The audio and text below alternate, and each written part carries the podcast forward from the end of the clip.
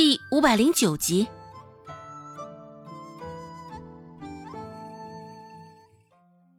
菜色还是一如往常，甚是丰盛。红烧狮子头、糖醋排骨、清蒸鱼段，还有好几盘色泽清丽的蔬菜。周芷偷偷的咽了一口口水。等温之安与蔡贺两人开动了，这才从怀里颤颤巍巍的掏出两个地瓜。地瓜是放在饭锅上蒸的，现在拿手上捏着有些硬，吃在嘴里也是干巴巴的。到底是没有眼前的菜色看着诱人，吃着香啊！顾寒生也没有动筷，见到周芷的动作，抬手取过他的另一个地瓜。嗯，你。周芷刚想指责他这般行为，就被顾寒生轻飘飘的话堵住了嘴。怎么，不求你滴水之恩当涌泉相报，一个地瓜罢了，还心生不舍呢？行吧。一旁的温志安见了，忍不住开口问道：“小嫂子，你们怎么吃起了地瓜了？莫不是吃腻了，还是觉得今天的菜不合胃口啊？”若是不合胃口的话，我替你说到那个包丁去。温志安说着，不像开玩笑的样子。见状，周芷忙摆手道：“哎呀，不是如此啊，我只是因为现在镇上情况比较特殊，我也不敢贸然接触镇上的东西。嗯，我观察过，若惹上那毛病的人，多数都是生活在镇上的，生活在下面村子里的多数却无事。”那就说明病因也藏在这个镇上。温志安微张着嘴，好一晌，这才将周芷的话反应过来。温志安说道：“那那小嫂子，你怎么不早些跟我说呢？你若是早些说，我们也能多长个心眼啊。”韩生，你这家伙也是猜到了吧？莫不是心里边早就有了想法了？顾寒生不带丝毫隐瞒与欺骗的。点了点头，我也是特意这么做的。周芷如实说道。什么？温志安与蔡贺两人俱是不解的问道。我也只想趁此机会瞧瞧，能不能找到线索，多担待些吧。若是真找到了线索，你与蔡贺都是大家的恩人。哎呀，当然，若是你们出了什么意外。我也不会见死不救啊，一定会救你们的。现在，温志安当真是哑口无言了，有一搭没一搭的扒拉着碗中的米饭。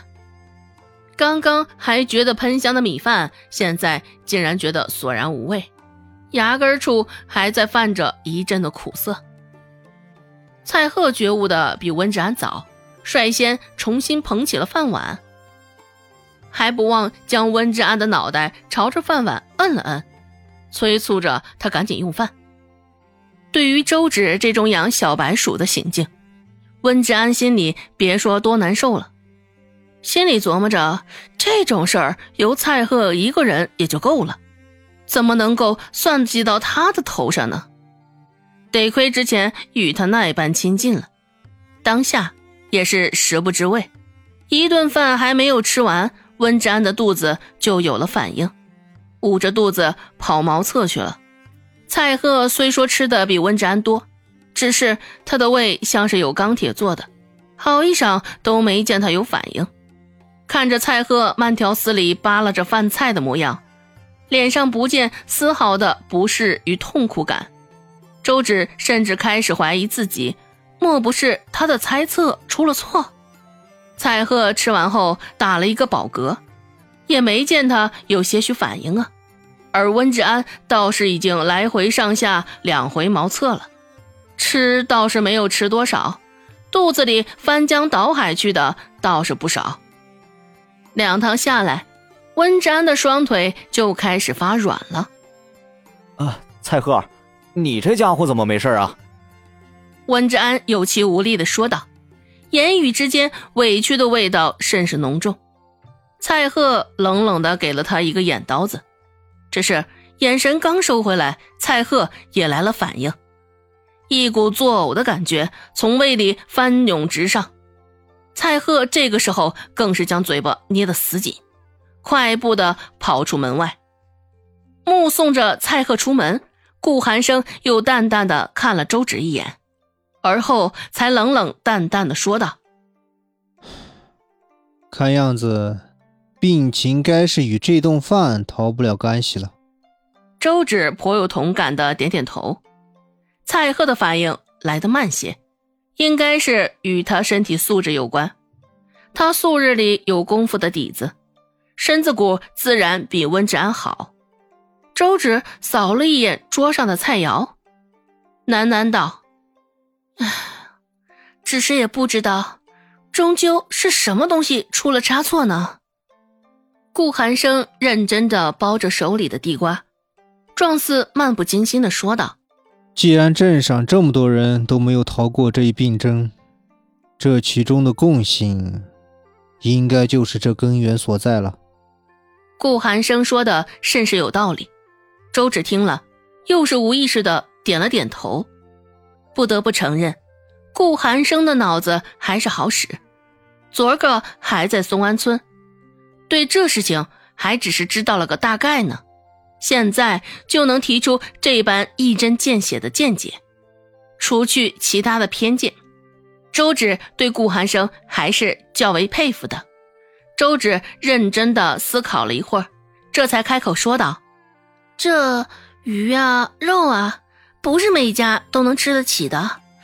嗯，这油盐，或许得好好考量一下，毕竟是做菜必放的呀。”顾寒生摇摇头，反驳道：“不，错了。”啊？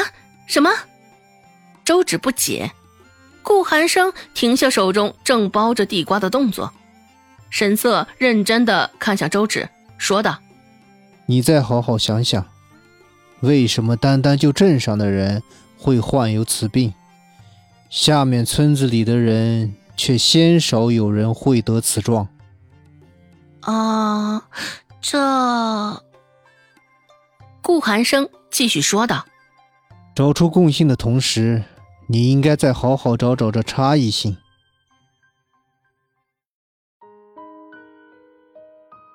本集播讲完毕，感谢您的收听。感兴趣，别忘了加个关注，我在下集等你哦。